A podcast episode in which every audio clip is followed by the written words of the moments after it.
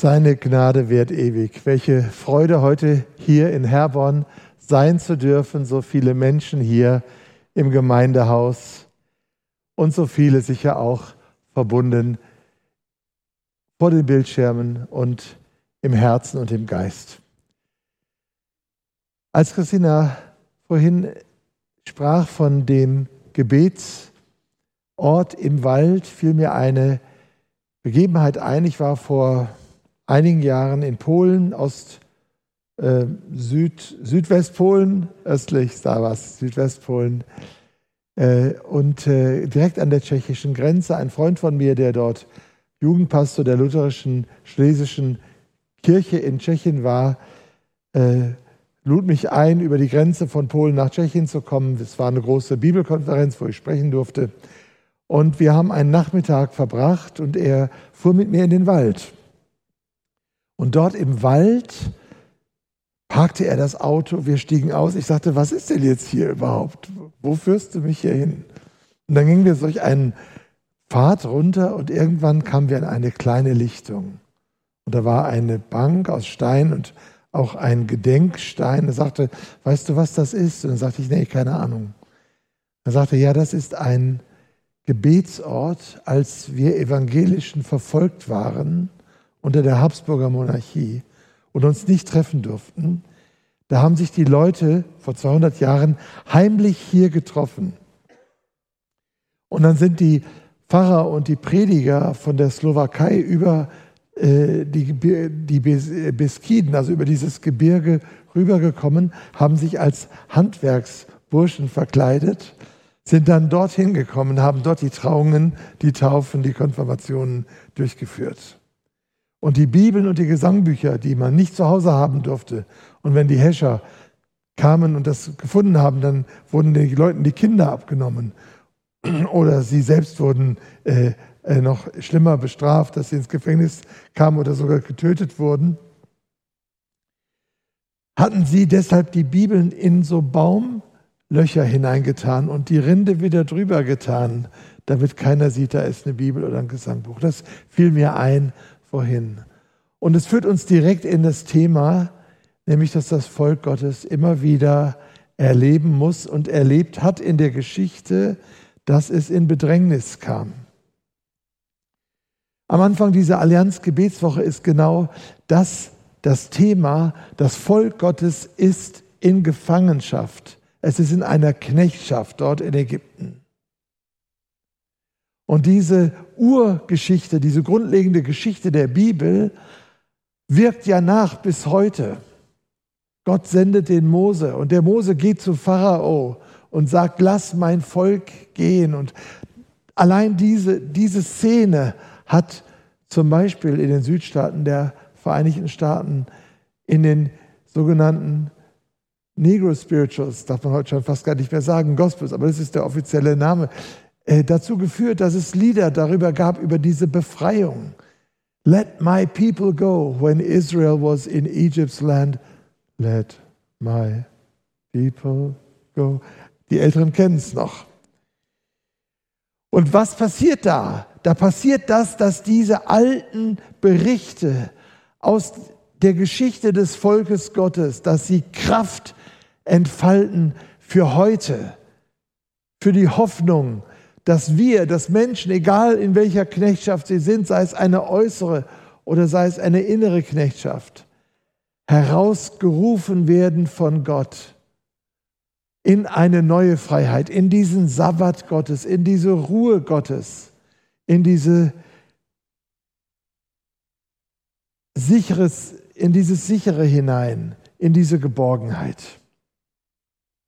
Und deshalb lese ich uns jetzt nicht nur den einen Vers, den man finden kann, wenn man das Programm der Allianz Gebetswoche, das sehr interessant ist, auch in den kleinen Auslegungen. Ihr habt sie ja auf, auf der Homepage äh, der Evangelischen Allianz in Herborn, ich habe es mir angeschaut, sondern ich lese den ganzen Abschnitt, damit wir den Zusammenhang auch bekommen. Das ist in 2. Mose, Vers, äh, Kapitel 6. Der Herr sprach zu Mose, nun sollst du sehen, was ich dem Pharao antun werde.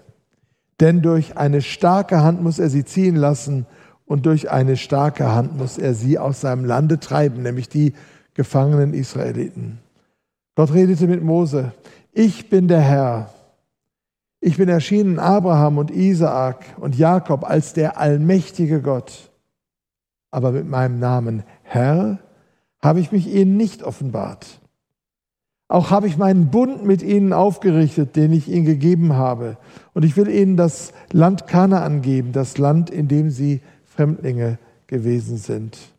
Auch habe ich gehört die Wehklage der Israeliten, die die Ägypter mit Frondienst, also mit Sklavendienst, beschweren und habe an meinen Bund gedacht. Und jetzt kommt der Vers, der sozusagen drüber steht. Darum sage den Israeliten, ich bin der Herr und will, ich will euch wegführen von den Lasten, die euch die Ägypter auflegen und will euch erretten von ihrem Frondienst und will euch erlösen mit ausgestrecktem Arm und durch große Gerichte. Ich will euch annehmen zu meinem Volk und will euer Gott sein, dass ihr es erfahren sollt, dass ich der Herr bin, euer Gott, der euch wegführt von den Lasten, die euch die Ägypter auflegen. Ich will euch in das Land bringen, über das ich meine Hand zum Schwur erhoben habe, dass ich es geben will, Abraham, Isaak und Jakob. Das will ich euch zu eigen geben, spricht der Herr. Und jetzt kommt noch Vers 9. Mose sagte das den Israeliten, aber sie hörten nicht auf ihn vor Kleinmut und harter Arbeit. Ich habe drei Punkte mitgebracht. Wann ist eine Predigt gut gewesen? Wenn ihr heute Nachmittag noch wisst, was die drei Punkte waren. Und wann ist sie sehr gut gewesen, wenn ich selbst noch weiß, was die drei Punkte waren. Und deshalb versuche ich immer so Haken einzu, äh, einzuheften, dass man sagt, daran, daran kann ich mich erinnern, das hat er gesagt, darum ging es. Drei Punkte. Und diese Punkte nehme ich jetzt aus dem Programm der Allianz Gebetswoche, weil es geht ja um den Sabbat, es geht um diese Ruhe, es geht um dieses Hineinkommen in das, wer wir eigentlich sind, in Gott, in Christus. Mein erster Punkt ist wahre Identität. Wenn man sich das noch mal ein bisschen anschaut, was hier berichtet wird im zweiten Mosebuch, dann heißt es, Gott sagt zu ihnen, ich habe gehört. In einer Umgebung, in einer Umwelt, wo es ja unzählige Götter gab. In Ägypten gab es den großen Sonnengott Re und Amun und es gab Isis und Osiris und es gab den Nilgott und es gab unglaublich viele Götter. Wer mal sich ein bisschen mit der ägyptischen Geschichte beschäftigt hat oder sich die Pyramiden angeschaut hat oder Hieroglyphen mal ein bisschen studiert hat äh, oder auch nur Asterix und Obelix gelesen hat, der weiß das. Ja, da gibt es eine ganze Götterwelt. Aber was macht diese Götter aus? Diese Götter sind stumm. Und man muss, um irgendwie die Aufmerksamkeit dieser Götter zu erlangen, muss man dann Opfer bringen und man muss sich verneigen und man muss dieses und jenes machen und man muss sich vielleicht noch ritzen, dass das Blut fließt oder was auch immer, um irgendwie die Aufmerksamkeit dieser großen und mächtigen Gottheiten zu bekommen. Man muss um ihre Aufmerksamkeit ringen. In der Bibel ist es ganz andersrum. Gott schaut die Menschen an und Gott sah, dass es gut war. Und er läuft dem Adam und der Eva nach und sagt, Adam, wo bist du? Gott sieht das Herz an. Gott sieht uns an. Gott sieht. Er sieht auch die Lasten, die wir tragen. Er sieht auch unsere Sehnsüchte, die in uns manchmal weggedrückt werden, aber die doch da sind. Und er hört uns. Und das steht hier. Ich habe gehört die Wehklage der Israeliten, die die Ägypter mit Frondienst beschweren, und ich habe an meinen Bund gedacht. Allianzgebetswoche, das ist ja, wenn Christen gemeinsam beten. Es ist die älteste Einheitsbewegung der Christen, über, weit über 150 Jahre alt, länger als die ökumenische Bewegung, die es erst seit 70, 80 Jahren gibt. Wir beten gemeinsam aus unterschiedlichen Gemeinden. Wir wissen, letztlich haben wir eine Einheit, so wie wir es gerade gesungen haben, in Christus, nur durch Christus. Und das bringt uns zusammen. Und es ist dieser Doppelpunkt am Anfang des Jahres. Wir beten gemeinsam nicht aus bloßer Tradition, weil wir ja irgendwie das ja immer wieder machen sollen, sondern wir beten, weil wir das glauben, was hier gerade steht in 2. Mose im Exodusbuch. Gott hört. Er sagt, ich habe gehört das Klagen, die Schreie der Israeliten. Ich finde das unglaublich. Ganz anders als die toten Götter der vielen Völker ist unser Gott einer, der uns sieht und der uns hört und dessen Herz bewegt ist vom Schreien seiner Menschen. Und wenn wir jetzt schauen in unsere Zeit, und wir, wir hören es in Nachrichten, wir sehen es, was gibt es nicht alles für unglaubliche, schreckliche Dinge. Heute Morgen allein in Nigeria wieder, wo wieder viele Menschen angegriffen wurden von Terroristen und, und, und. Man könnte jetzt durch die ganze Welt gehen und überall aufzeigen, wo es dieses Klagen und Schreien der Menschen gibt. Und die Bibel erzählt uns, dass Gott so nicht fern ist, nicht unbeweglich, nicht uninteressiert, sondern dass er der Gott ist, der hört und der sieht. Und er hört das nicht, was wir sagen, wie ein kritischer Prüfer in einem Test, sondern er hört es als ein liebender Vater. Er hört auch nicht genervt zu, ah, meine Güte, müssen die so viel klagen und reden, das nervt nicht. Nein, er hört voller Anteilnahme und Liebe. Warum? Weil er sich mit seinem Volk, weil er sich mit uns identifiziert. In biblischer Sprache, weil er einen Bund mit uns gesprochen hat, äh, geschlossen hat. So heißt es am Anfang, ich bin der Herr, ich bin erschienen Abraham, Isaak und Jakobs ihren Vätern, Jakob ihren Vätern. Ich habe einen Bund mit ihnen geschlossen.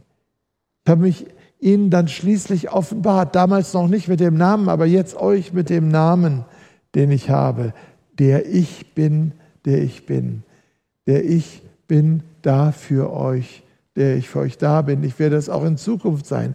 Das ist sein Name. Seine Güte wäret ewig. So ist er.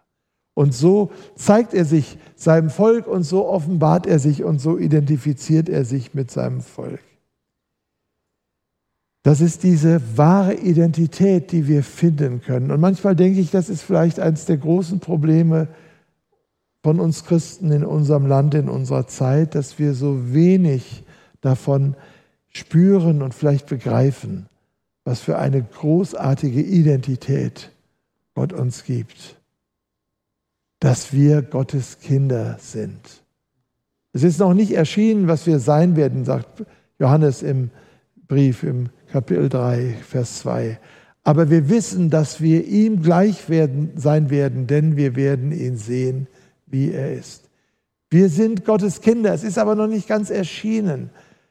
Aber je mehr wir davon begreifen, dass wir Kinder Gottes sind, umso aufrechter wird unser Gang, umso fröhlicher und getrösteter wird unser Herz, umso klarer werden unsere Worte und unsere Gedanken und umso zupackender können wir leben und uns einsetzen.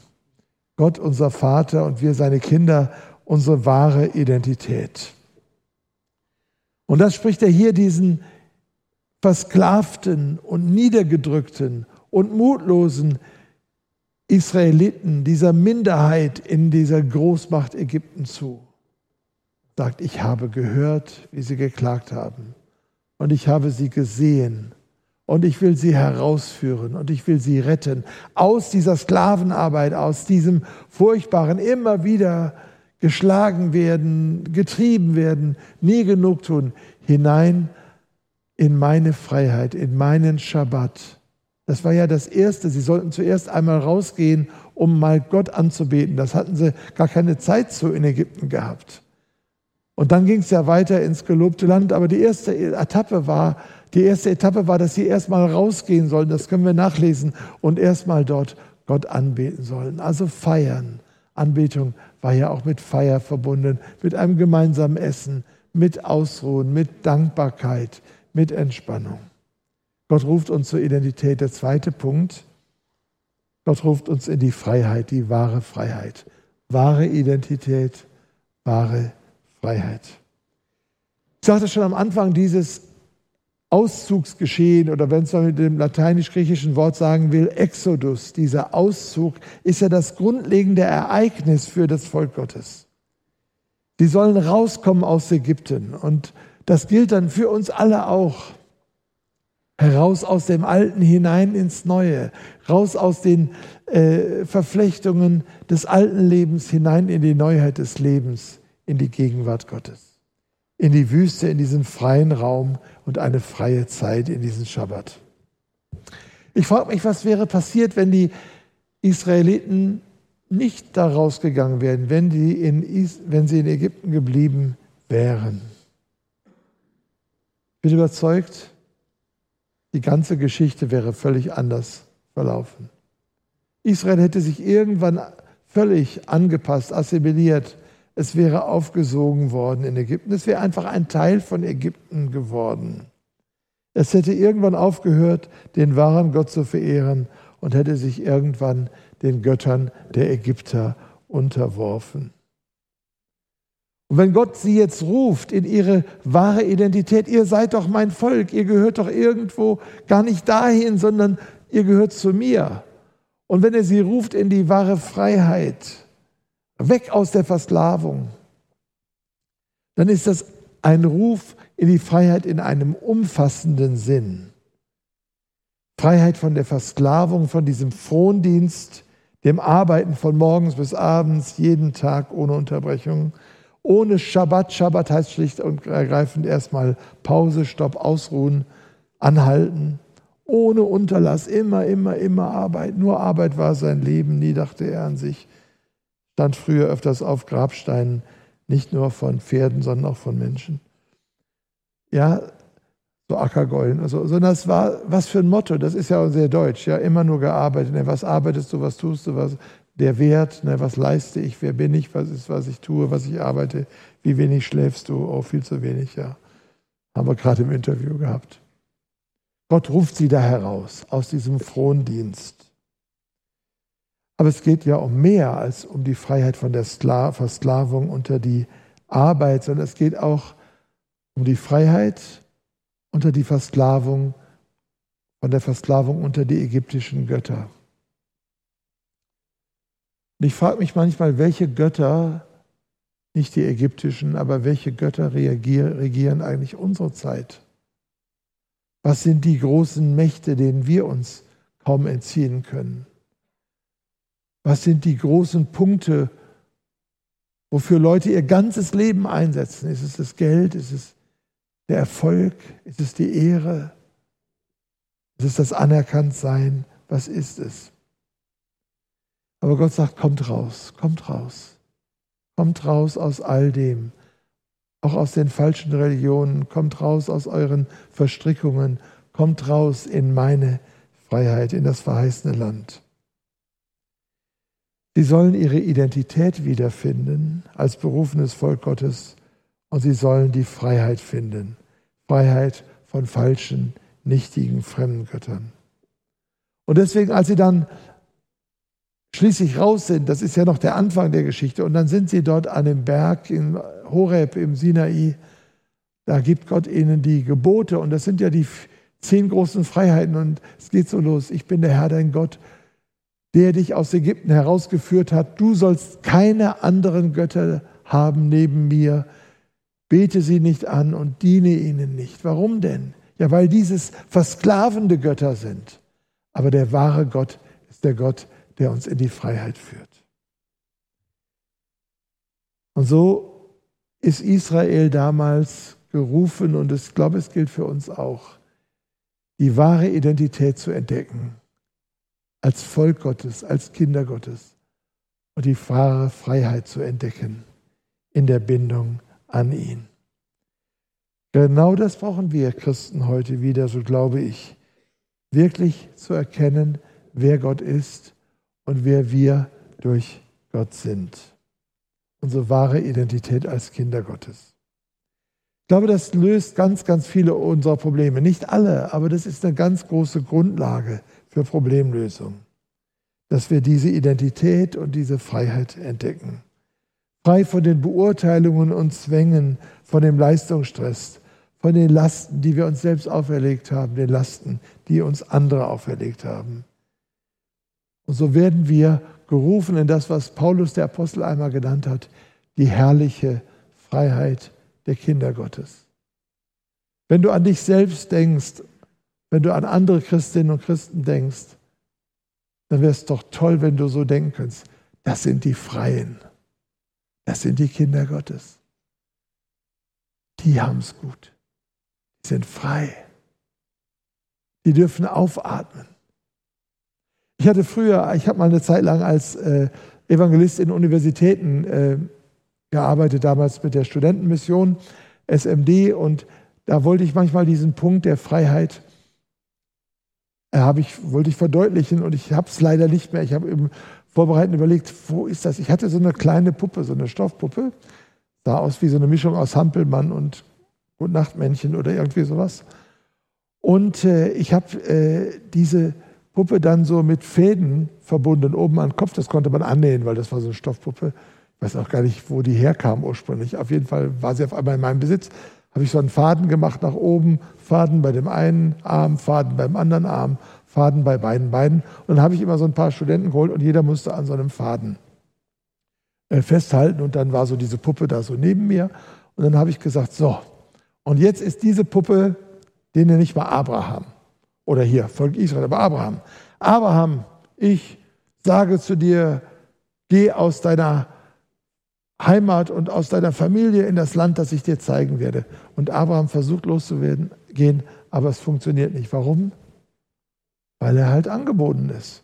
Dann bin ich irgendwann gekommen und habe mit einer Schere die Fäden abgeschnitten.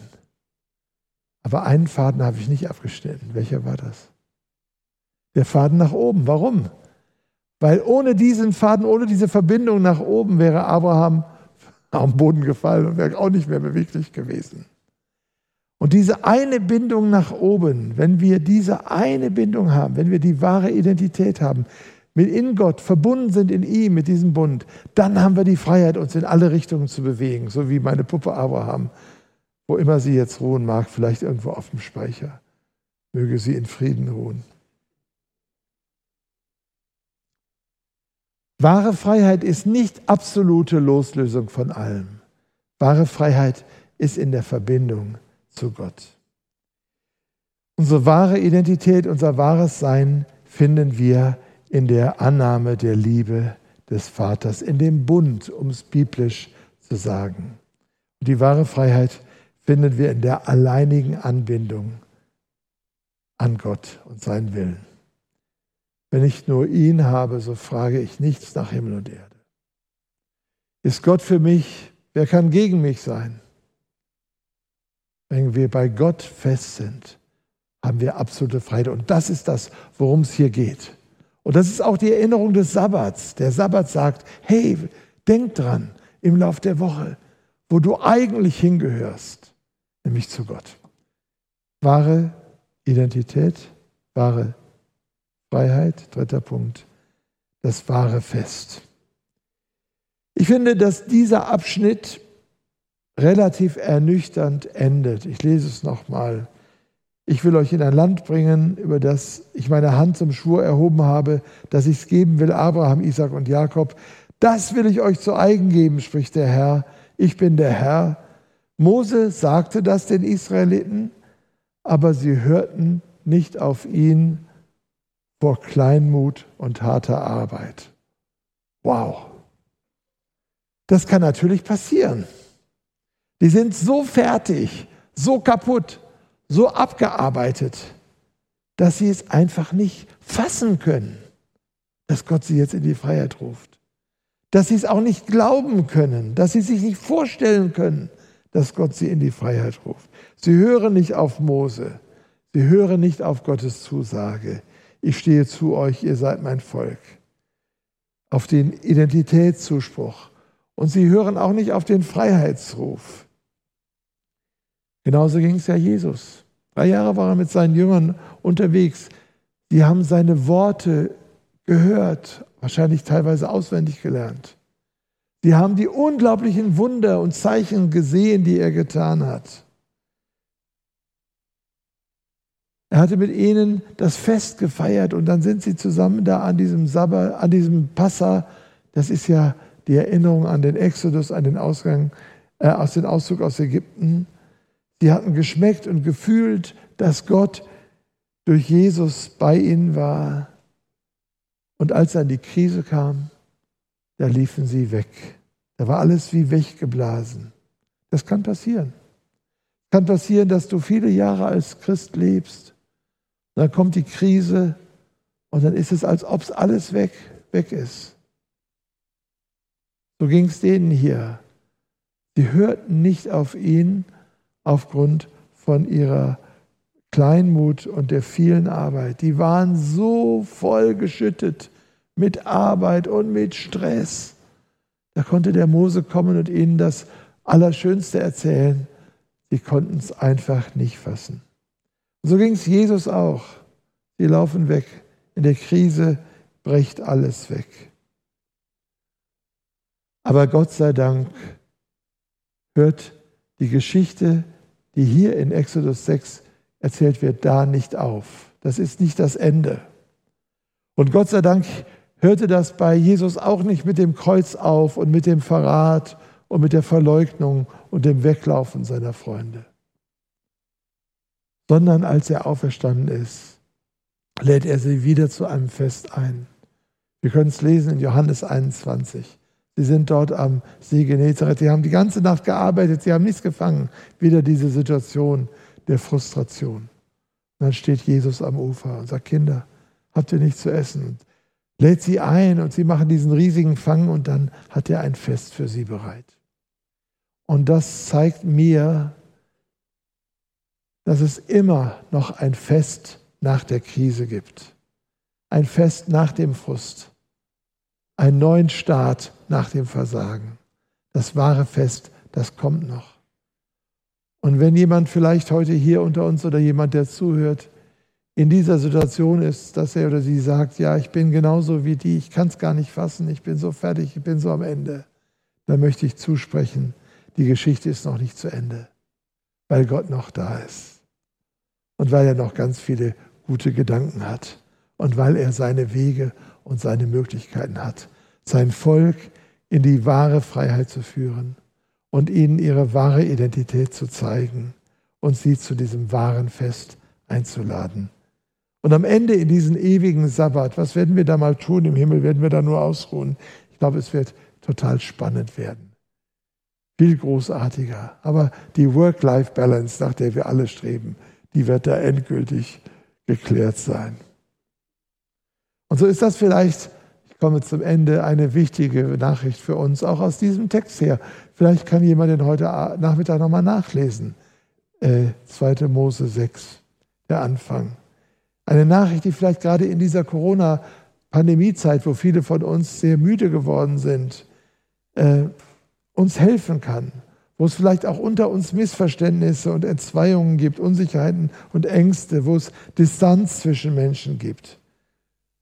Gott möchte uns in dieser Allianz-Gebetswoche ganz neu rufen, in die wahre Identität, in das Vertrauen, die Beziehung zu ihm als sein Volk, als seine Kinder. Er will uns rufen in die wahre Freiheit, weg von den äußeren und inneren Sklaventreibern in seine Sabbatruhe und zu seinem Fest, das immer wieder das Fest des neuen Anfangs ist. Es gibt immer wieder einen neuen Anfang. Und das können wir jetzt in diesen Tagen weiter hören, darüber nachdenken, beten. Das ist Gottes Angebot. Uns ermutigt das heute. Herr, wir danken dir, dass du der Vater bist, der uns seine Kinder nennt und der uns so unsere wahre Identität zuspricht. Und wir danken dir, Jesus, du bist es, der uns erlöst und in dessen Nachfolge wir wahre Freiheit finden denn wen der Sohn macht, frei macht, der ist wirklich frei. Und wir danken dir, du bist der Heilige Geist, der uns tröstet, ermutigt, aufrichtet, leitet und uns erfüllt mit der Freude des wahren Festes. Des Festes eines Lebens in der Gegenwart. Gottes jetzt schon und in alle Zeiten. Herr, wir danken dir dafür. Amen.